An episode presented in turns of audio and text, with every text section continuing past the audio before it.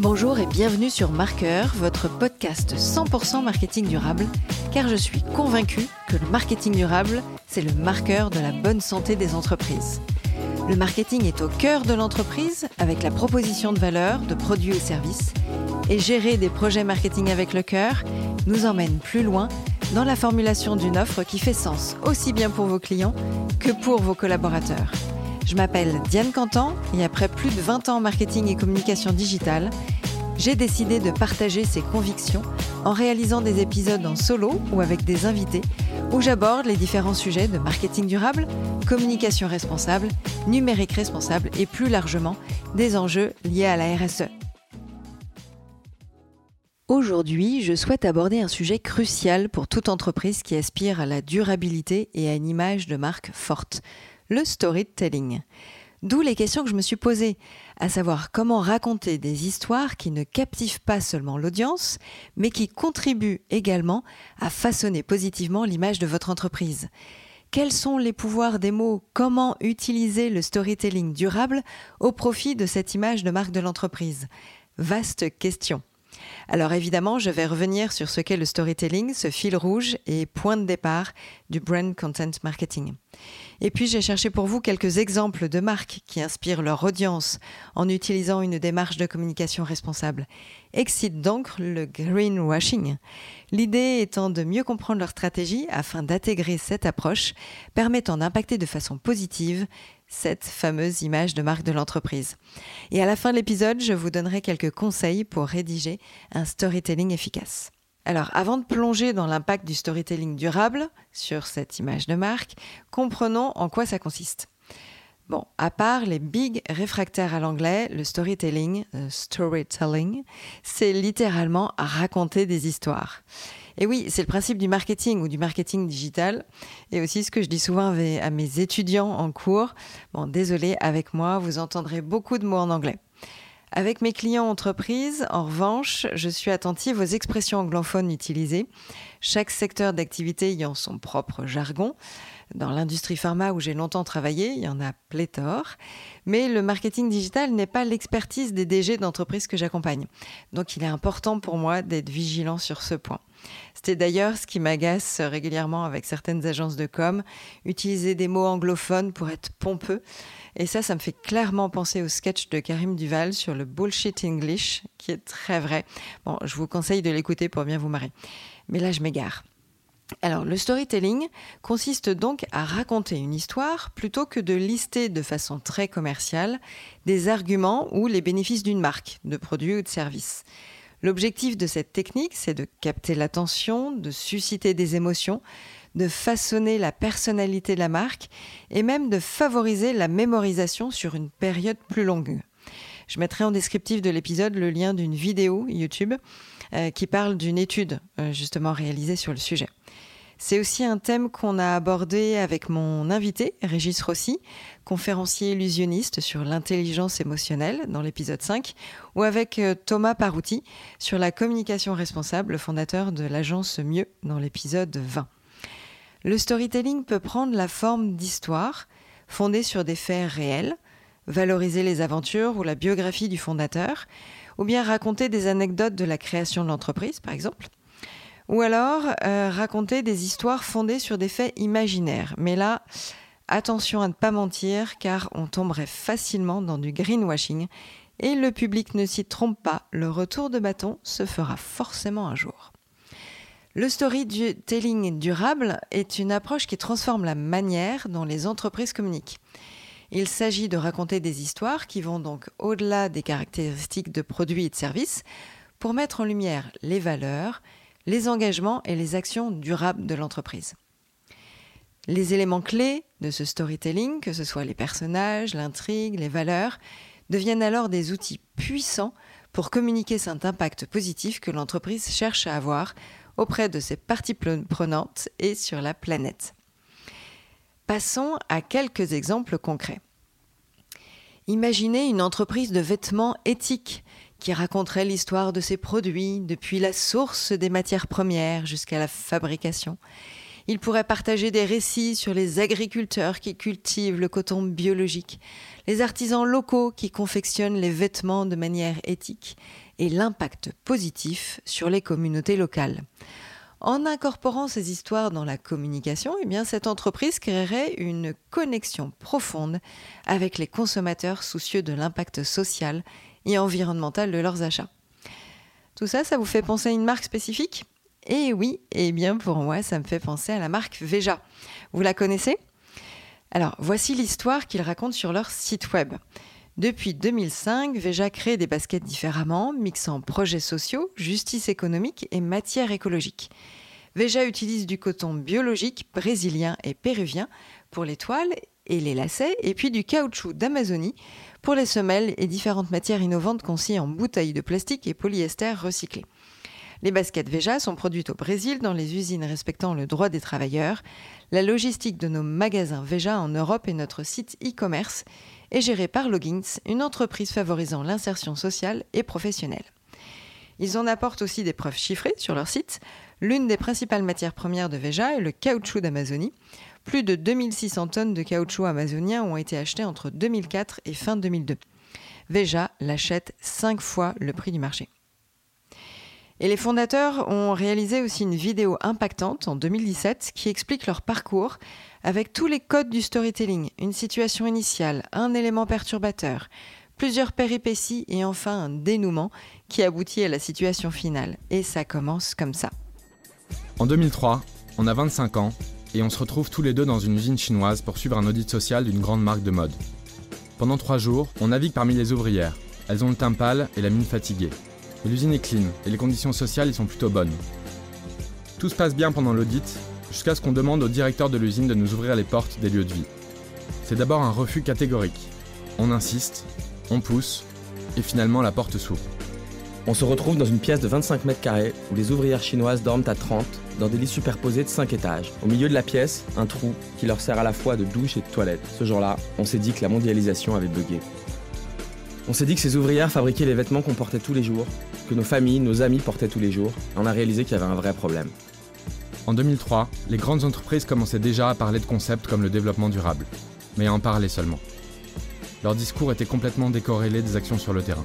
À cette époque, on a aussi bossé pour Tristan Lecomte qui venait de monter Alter Eco, la première marque française de commerce équitable. Il faisait du jus d'orange, du thé, du riz, du café et du chocolat et travaillait directement un peu partout dans le monde avec des agriculteurs. On a travaillé pour lui, on a audité ses coopératives au Brésil et on a trouvé ça extraordinaire. Avec le commerce équitable, l'économie pouvait prendre un chemin différent, plus équilibré, avec des échanges entre producteurs et consommateurs plus justes. Alors, après avoir bossé pour les multinationales et pour Tristan, quand on revient à Paris, au lieu de nous lancer dans Internet comme toute notre génération, on décide de réinventer un produit. On prend l'objet le plus symbolique de notre génération pour le déconstruire et le reconstruire différemment. Pour nous, c'est une évidence, cet objet, ce sera une nouvelle marque de basket. Mais c'est aussi un produit super intéressant au niveau économique parce que pour les grandes marques de basket, c'est le produit qui concentre le plus de pubs dans ses coûts. En fait, la fiction a dépassé la réalité. Pour une paire de baskets de grande marque, 70% des coûts vont dans la pub, le marketing et la communication, contre 30% pour les matières premières et la main-d'œuvre. Autrement dit, seulement 30% du coût est consacré à la réalité du produit. Ce constat-là, c'est le cœur de Veja. En renonçant à la publicité, on pouvait créer des baskets 5 fois plus chères à fabriquer, tout en les proposant au même prix que les grandes marques dans les magasins. On pouvait réallouer les ressources publicitaires à la production, aux matières premières, à l'environnement et à tous ceux qui fabriquent les sneakers. Donc faire des baskets plus écologiques, des baskets plus justes économiquement, simplement en retirant la publicité de notre business model. Bon, je vous laisserai découvrir les différentes péripéties dans cette vidéo qui dure 9 minutes. Mais j'aurais aussi pu prendre l'exemple de la marque Patagonia, souvent citée et qui va encore plus loin dans ses retranchements. Imaginez maintenant une marque de produits cosmétiques et ménagers engagée qui choisirait de partager l'histoire inspirante de la conception de ses produits. Cette marque mettrait en scène les méfaits des produits existants sur la santé, et sur la peau, expliquerait ainsi les bienfaits de sa démarche en modifiant la provenance de ses ingrédients, en soulignant les pratiques respectueuses de l'environnement, le soutien aux communautés locales qui cultivent ces ingrédients et des initiatives novatrices de réduction des déchets. En racontant ces histoires à travers la communication, la marque créerait ainsi une expérience immersive et significative pour les consommateurs qui se sentiraient connectés à la mission plus vaste de l'entreprise en faveur de la durabilité. Et choisir ces produits deviendrait ainsi plus qu'un simple acte d'achat, ce serait une contribution consciente à un mode de vie respectueux de la planète. Là aussi, vous pensez déjà à certaines marques inspirantes avec un storytelling fort lié à la fondatrice ou au fondateur? Eh bien moi je pense à Sarah Pouchet et sa marque Unbottle de shampoing, gel douche, etc qui a une super page qui raconte son aventure, mais aussi à Cyril Neves qui a fondé les Petits Bédons, les lessives et produits ménagers avec leur slogan Lavons sans tout salir. Alors Cyril qui a confié récemment son, bébé. Et puis vous penserez sûrement à Justine Hutto, euh, ses cofondateurs et sa marque de déodorant, mais pas que, Respire. Euh, eh bien, dommage, mais euh, je n'ai pas retrouvé sa belle histoire sur leur site internet. Et, d'ailleurs, le lien de la page YouTube n'est pas intégré au footer. Alors, clin d'œil pour les équipes market digital de Respire. Mais je vous partage quand même sa première minute de la vidéo réalisée en 2018 parce qu'elle est au top. Hello, moi c'est Justine, fondatrice de Respire, une marque de déodorant naturel. Pourquoi le déodorant? Parce que c'est le deuxième soin qu'on utilise le plus dans notre vie, tous les jours pendant plus de 60 ans. On s'en applique sous les bras, une zone de la peau très fragile qui absorbe tout. Et pourtant, on ne sait pas grand-chose de ce qu'on se met sous les aisselles. Bon, à part que ça fait danser les mannequins dans les pubs de déodorant. Quand m'a détecté une tumeur bénigne sous l'aisselle droite, je me suis mise à regarder de plus près ce que je m'appliquais sur la peau. Et clairement, le déo c'était le pire. Que des ingrédients chimiques incompréhensibles, dont plusieurs sont même risqués pour notre santé selon plusieurs études scientifiques. Ce manque de confiance dans les déodorants industriels m'a fait dire qu'une alternative meilleure devait exister. Alors, avec l'aide de Véronique, docteur en pharmacie depuis 30 ans, mes proches et ma communauté, nous sommes repartis de zéro pour se demander à quoi devrait ressembler le déodorant idéal. Pendant 6 mois, on a testé des dizaines de formules. Et aujourd'hui, après des mois de travail sur la formule, d'échanges avec la communauté et de tests dans des conditions les plus extrêmes, on est super fiers de vous présenter le déodorant parfait. Alors vous avez noté le fond musical, la tonalité utilisée par ces deux fondateurs l'impact des mots sur leur histoire. Chacun des personas doit être capable de s'identifier à cette histoire et de se dire Mais oui, bien sûr, mais ça m'est déjà arrivé de penser cela. Ou alors de faire ceci, ou d'être choqué sur ce sujet, ou bien de vouloir changer le monde. C'est ce qui nous rapproche de ces marques, qui nous donnent envie de connaître les interlocuteurs si on est sur un marché B2B, ou bien de découvrir et d'acheter les produits, car on va être convaincu de leur composition, de leur origine de fabrication, de l'usage ou bien de leur fin de vie. Alors, petite anecdote, souvent au salon Pro Durable, régulièrement les conférenciers notent que les baskets des participants au premier rang sont souvent en grande majorité des Véja. Eh bien oui, si on est sensible au développement durable, on va acheter plus facilement un produit étant convaincu de son utilité et de son impact sur le monde. Alors ces histoires vont bien au-delà des simples récits, hein. elles créent une identification émotionnelle avec le public, une expérience émotionnelle forte. Les consommateurs et les collaborateurs d'aujourd'hui recherchent des marques qui soient alignées avec les valeurs. On va parler de marque employeur. On raconte des histoires authentiques et responsables. Une entreprise peut changer la perception du public. Elle ne devient plus seulement une option parmi d'autres, mais une force tangible qui influence positivement le monde. Alors, comment ces récits impactent-ils réellement l'image de la marque de l'entreprise?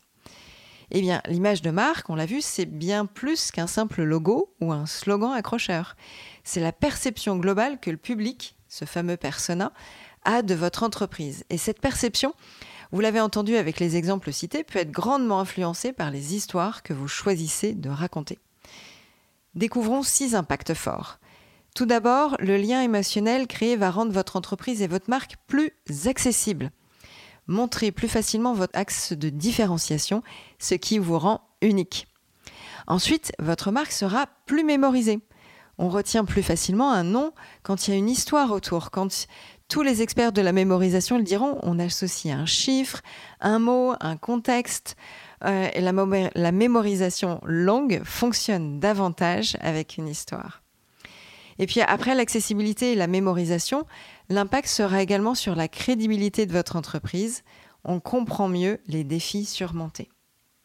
Ces histoires apportent aussi de la proximité avec les parties prenantes, humanisent les relations. Quand on est une entreprise en B2B, évidemment, ce sont les fondateurs, les collaborateurs, les premiers interlocuteurs des clients qui font la différence. Mais évidemment, s'il n'y a pas de professionnalisme en B2B ou s'il n'y a pas de qualité des produits, euh, notamment pour le B2C, eh bien, excite la belle histoire à raconter. Elle peut s'envoler vite en fumée. Et l'impact aussi, c'est euh, sur la fidélisation. L'objectif est bien de construire des relations long terme avec votre public. Ça peut paraître une évidence, mais c'est aussi la clé du succès. Et alors, sixième impact, l'impact du business. Et selon la Harvard Business Review, les valeurs partagées sont un facteur déterminant dans 64% des relations avec les marques. Et puis le prix n'est pas toujours le critère déterminant. De nombreux clients sont prêts à payer plus cher pour que des entreprises qui s'alignent sur leurs valeurs. 13% des clients sont prêts à payer entre 31 et 50% de plus pour faire des affaires avec des entreprises qu'ils considèrent comme ayant un impact positif sur le monde. C'est pas beau ça?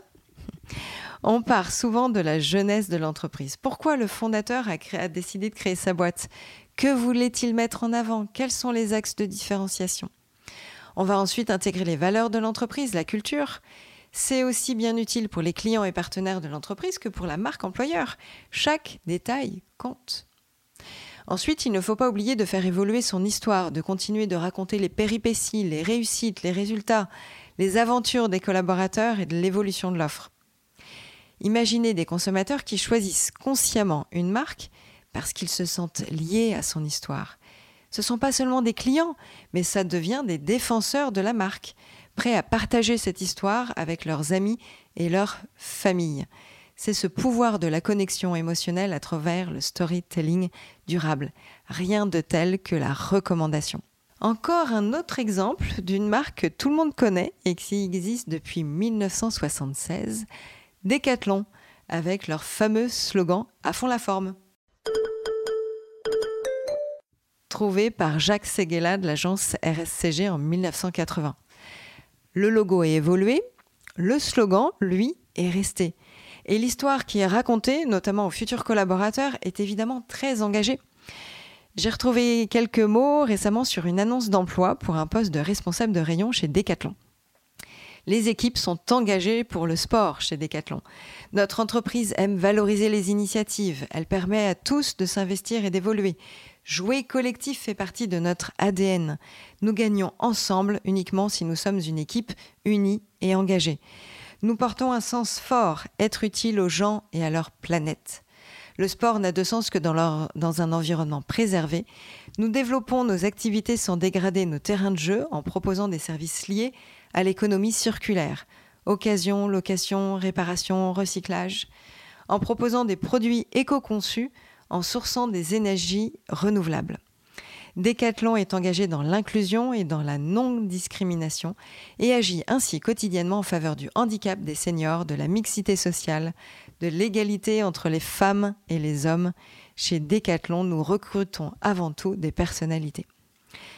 Ici, dans leur texte, on retrouve tous les éléments de la valorisation de leur mission, des actions durables responsables liées à la RSE, l'environnement avec l'économie circulaire, le social avec la diversité et l'inclusion, le sociétal, le côté être utile aux gens.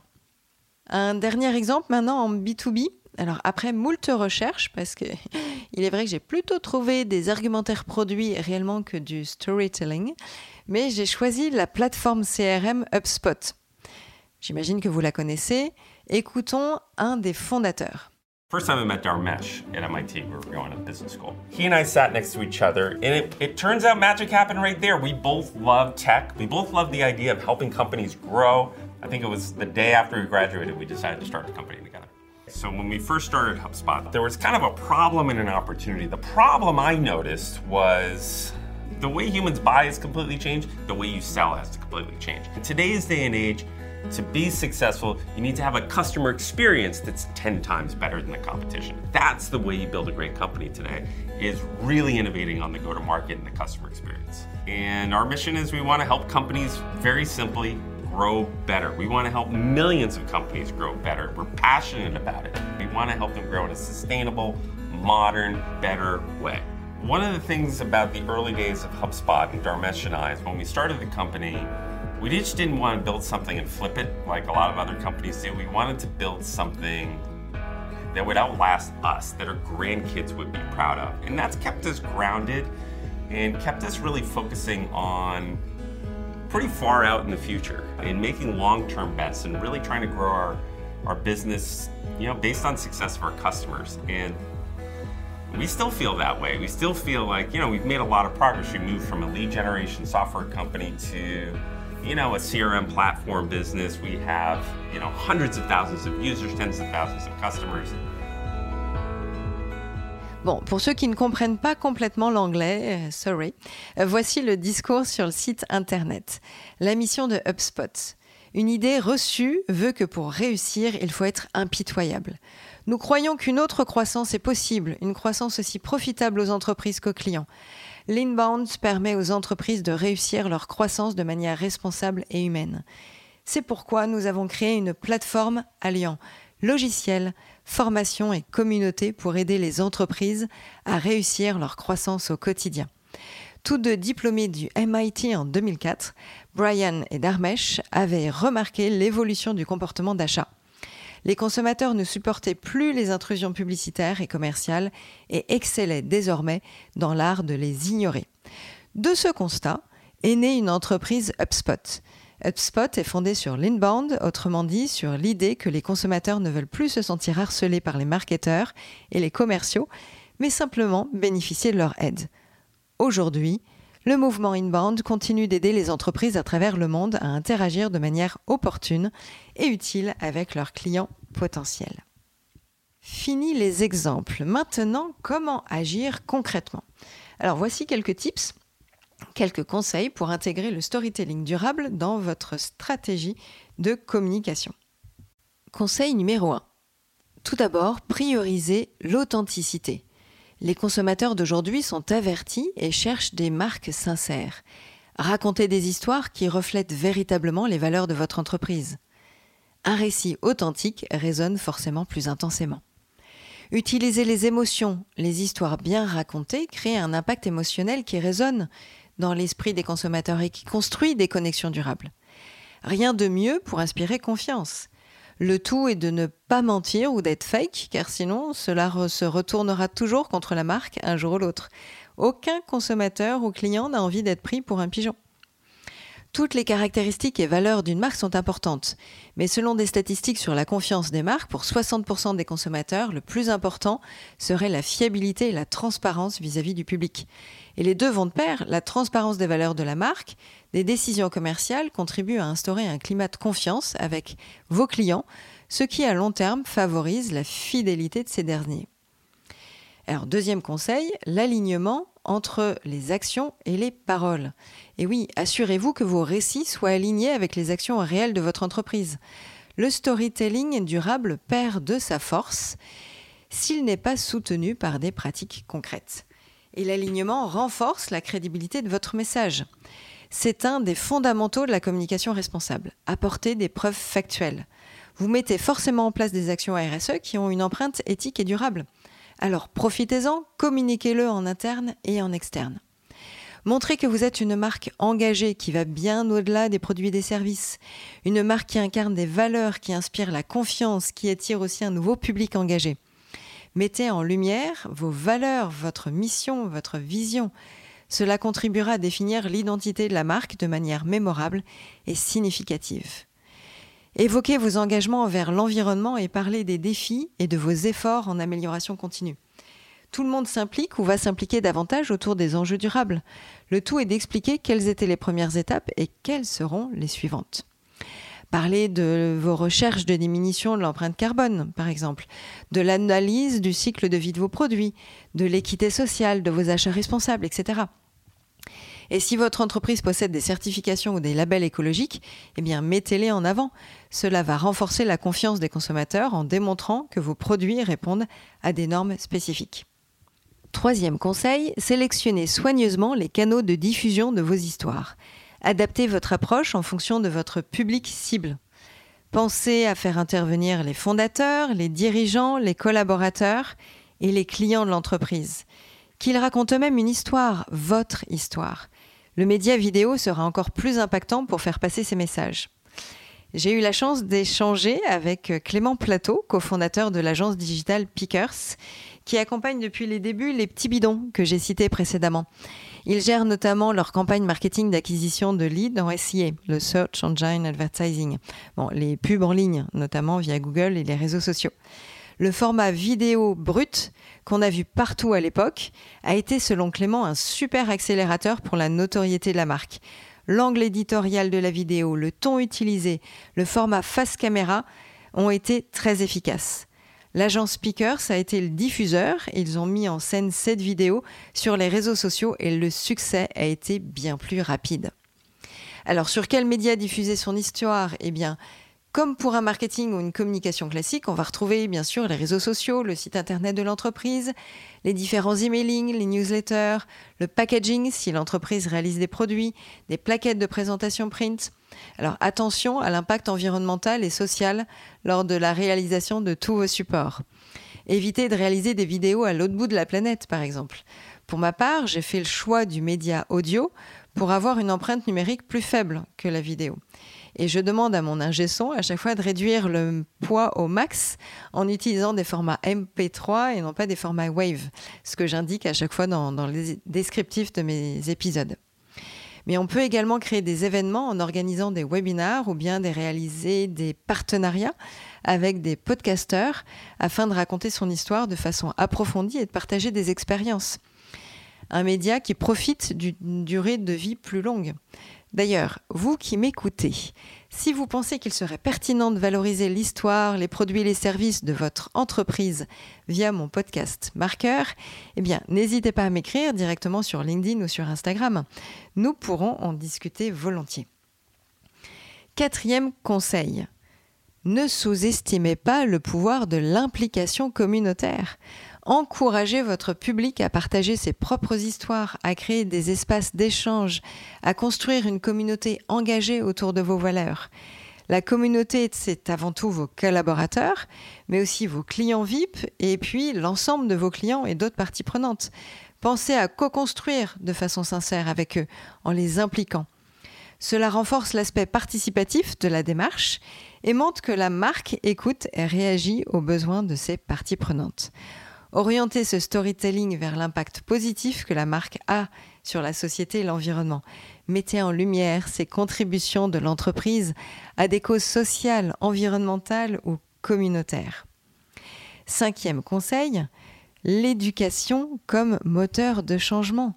Utilisez ce storytelling pour éduquer votre public, le sensibiliser aux enjeux durables.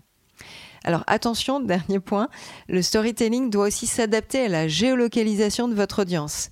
Autant certaines émotions ou certains discours sont universels sans avoir besoin de paroles, mais autant on doit s'adapter à la culture du pays si on a une audience qui va au-delà de l'Europe. Moi qui suis adepte des vidéos sur Culture Pub, euh, je suis toujours amusée de voir certaines vidéos de marques asiatiques avec euh, souvent un vrai décalage versus la vision et la culture européenne. Bon, je vous ai mis un lien vers une pub thaïlandaise dans le descriptif. En résumé, que faut-il pour un bon storytelling? On l'a vu, il faut de l'authenticité, de la transparence, raconter des anecdotes, susciter des émotions, être direct, simple, clair et précis, facile à comprendre, engager sa communauté. Alors testez-le avec quelques contacts, des collaborateurs, des clients qui vous connaissent depuis longtemps ou pas que. S'ils posent des questions ou s'ils veulent en savoir davantage, c'est tout gagné. Et comment vous pouvez appliquer ces enseignements à votre propre entreprise, à votre propre secteur? Quelle est la recette miracle? Eh bien, faites l'exercice avec la structure narrative d'une histoire à compléter. Il était une fois, blablabla, et chaque jour, blablabla. Et puis un jour, oh là là, blablabla. Et donc à cause de cela, nous avons blablabla. Jusqu'à ce que enfin, aujourd'hui, blablabla. Je vous encourage, chers auditeurs, à réfléchir à ces questions, à explorer les récits que votre entreprise peut partager pour créer une marque mémorable et responsable. Restez inspirés restez engagé et continuez à marquer votre empreinte durable. Et puis je m'adresse aux marketeurs, aux communicants qui m'écoutent. Continuons à ce que le marketing durable soit le marqueur de la bonne santé des entreprises.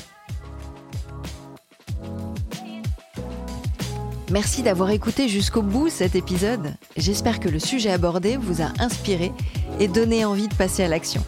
N'hésitez pas à me mettre 5 étoiles sur votre plateforme d'écoute favorite. Vous pouvez évidemment me laisser un message sur LinkedIn ou Instagram en m'indiquant les sujets que vous aimeriez que j'aborde et les invités que vous aimeriez entendre. J'ai besoin de vos likes et abonnements pour faire connaître mon podcast, alors n'hésitez pas à en parler autour de vous et à partager sur les réseaux sociaux.